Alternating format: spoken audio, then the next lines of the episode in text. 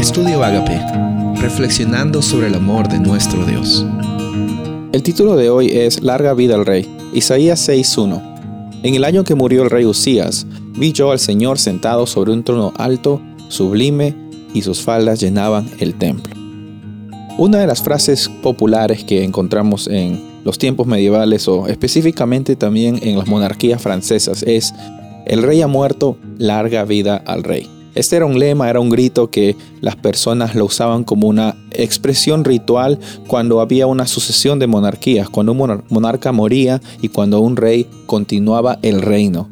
Y tenía el propósito doble, ¿no? En primer lugar, de ah, declarar las condolencias de que el rey había fallecido pero al mismo tiempo mostrar de que ya había un nuevo rey, que no había un momento en la historia del reino para que no se preste para incertidumbres, para sedición o para algún tipo de personas que decían, bueno, no hay rey, voy a aprovecharme, para que la gente sepa que ya hay un rey, que siempre lo hubo y que si bien es cierto, uno dejó de ser, el otro automáticamente es y el reino sigue adelante. En Isaías 6.1 encontramos una transición bien interesante entre la muerte de Usías, y al mismo tiempo la visión que Isaías recibe, eh, sabiendo de que el Rey de Reyes y Señor de Señores está sentado en un trono alto y sublime. Quizás en Judá había bastante incertidumbre. Quizás en Judá había bastantes preguntas de quién iba a continuar el legado de Usías. Pero vemos de que por sobre todas las cosas, los monarcas humanos pueden cambiar, pero Dios siempre está en el trono alto y sublime.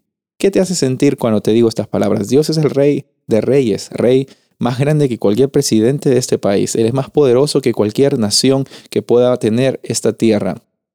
Y hay un contraste también grande entre la vida de Usías y la vida de Dios como el rey de reyes, la vida de Usías como un rey prepotente y también la vida de Isaías como una persona totalmente dispuesta a, a ser humilde de corazón y ser un siervo de Dios. Por un lado, Usías, vemos en Segunda de Crónicas capítulo 26, tuvo la osadía de entrar al templo cuando no le correspondía a él, por más que era el rey, no le correspondía, no sabía su lugar. Hay muchos cristianos que no sabemos nuestro lugar muchas veces y nos sentimos como que merecemos muchas cosas, ¿no? Y, y, la intención de Usías al entrar al templo no fue una intención adecuada, porque si él hubiera prestado atención a la situación, era de que él no tenía nada que hacer en el templo, ni siquiera con la entre comillas, intención de adorar o de ministrar. Él no era un ministro, él era un rey. Y la Biblia nos dice de que él recibió lepra por causa de esa desobediencia y lo acompañó la lepra hasta el final de sus días. Eh, no queremos decir, bueno, no, no, hay cómo nosotros podemos cuestionar los juicios de Dios.